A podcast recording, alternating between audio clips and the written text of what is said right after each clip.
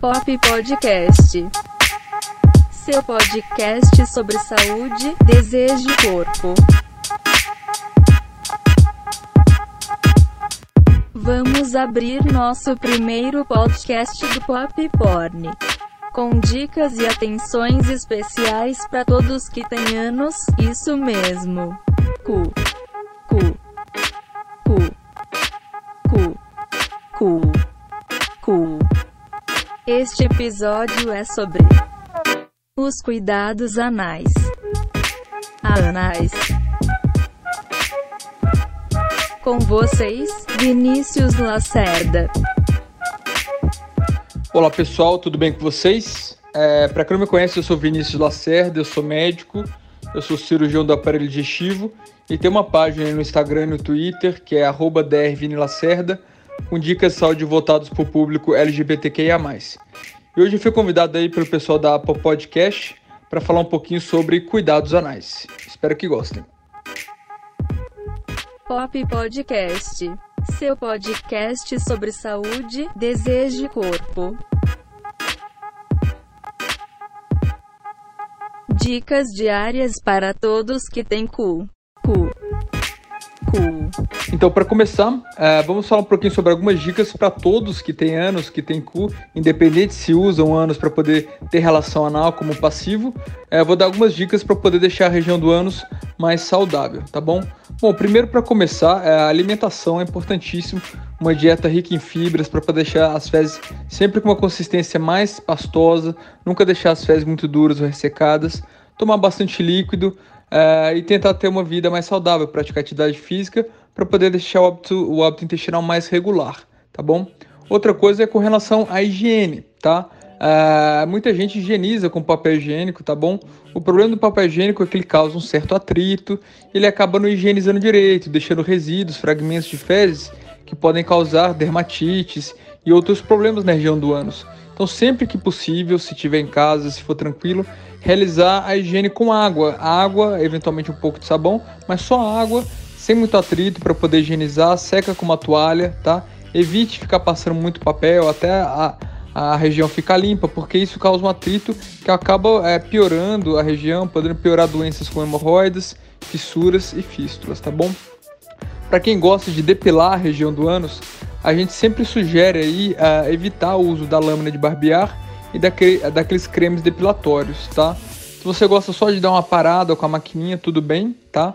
Uh, Para quem gosta de ficar bem lisinho, a gente sugere utilizar a depilação com cera, tá? Porque ela dura mais, ela causa menos é, microlesões da região que podem ser portas de entrada para outras é, ISTs, como herpes e HPV, tá?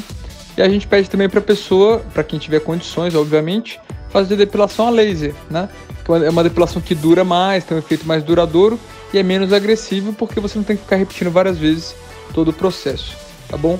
É, com relação a, ao uso de, de, de, cuecas ou lingerie, né?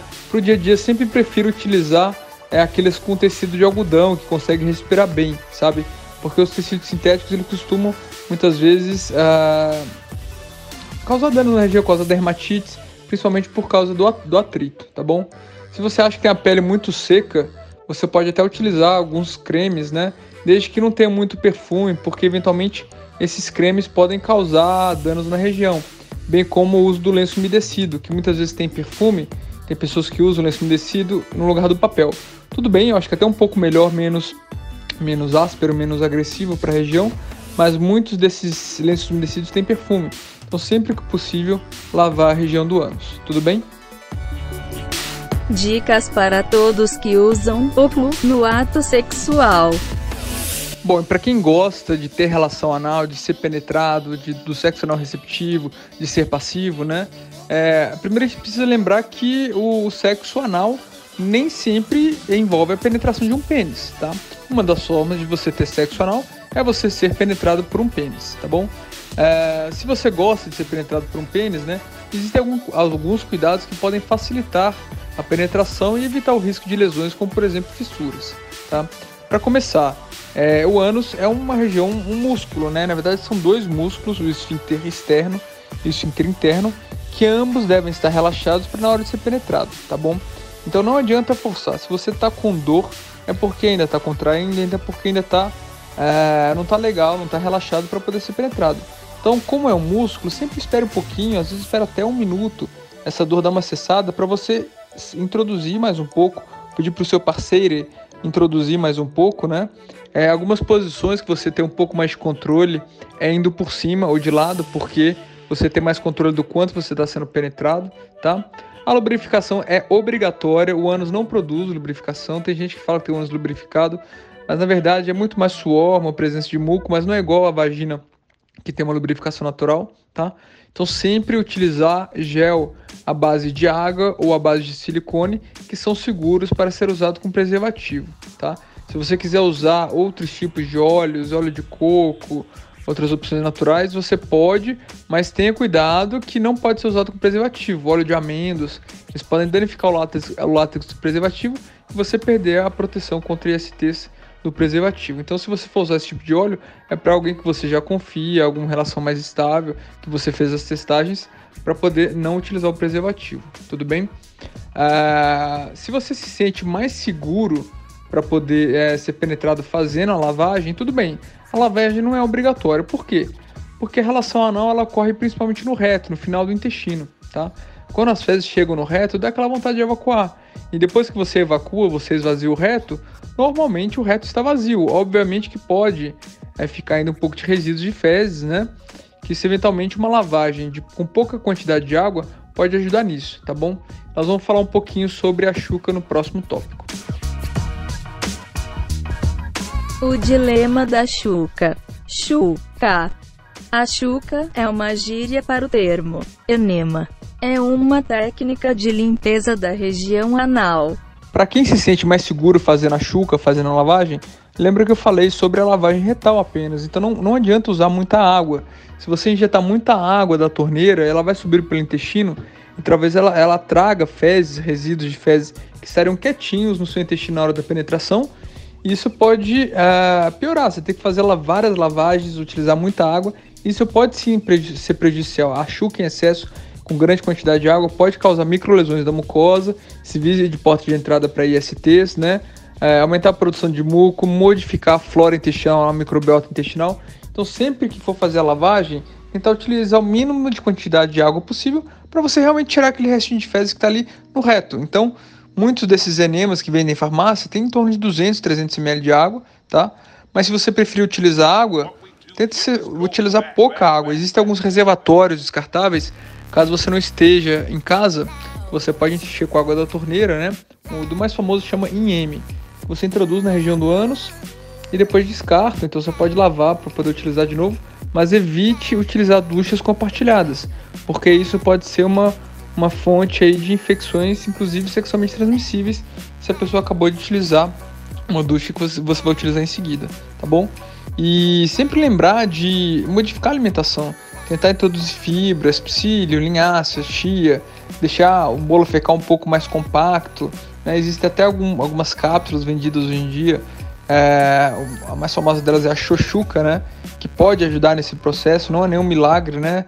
mas pode ajudar sim nesse processo de deixar o bolo fecal mais compacto e deixar menos resíduos. Então não adianta só fazer lavagem e comer uma feijoada antes de ser penetrado. Então, horas antes da penetração, uma dieta mais leve, né? Evitar coisas que soltam muito, dão muitos gases, leite, feijão, grãos, é, muitas folhas, muitas frutas imediatamente antes do sexo, porque isso pode sim é, ao, ao, ao cheque, né? A pessoa passar cheque porque comer uma comida muito pesada horas antes da penetração.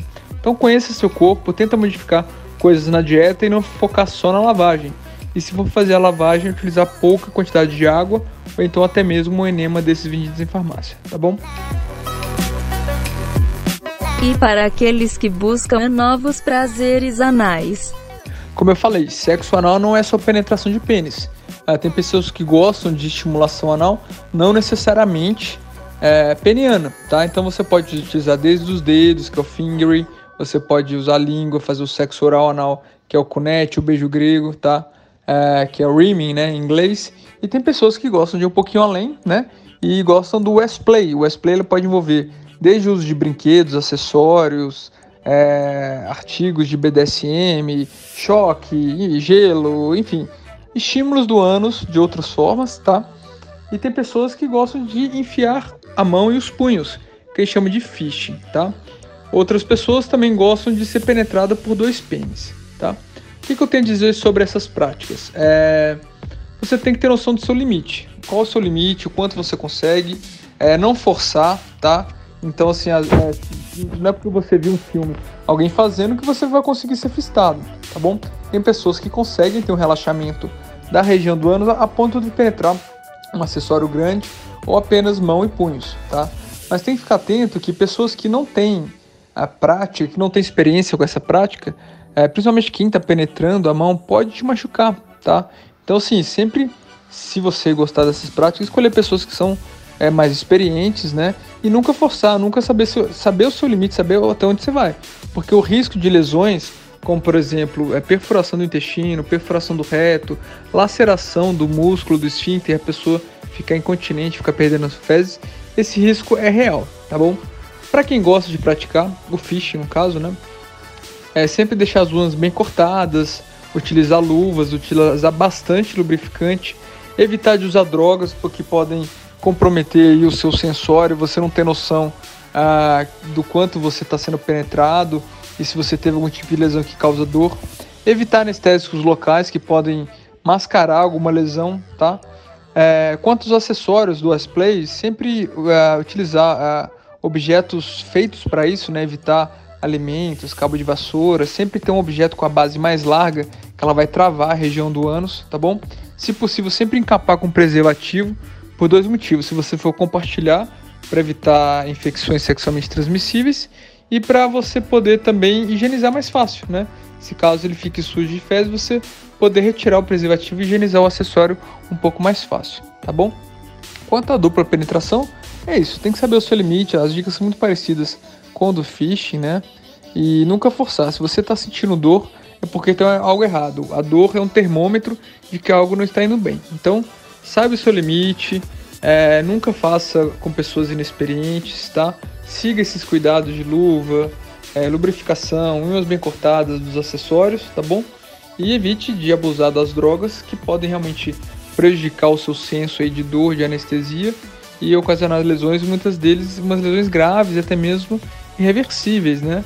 Tem casos realmente de pessoas que gostam dessas práticas e ficaram com colostomia, com uh, com comprometimento do esfíncter, tá bom? Então saiba o seu limite, pratique com responsabilidade. Para todos que querem ter uma vida anal saudável.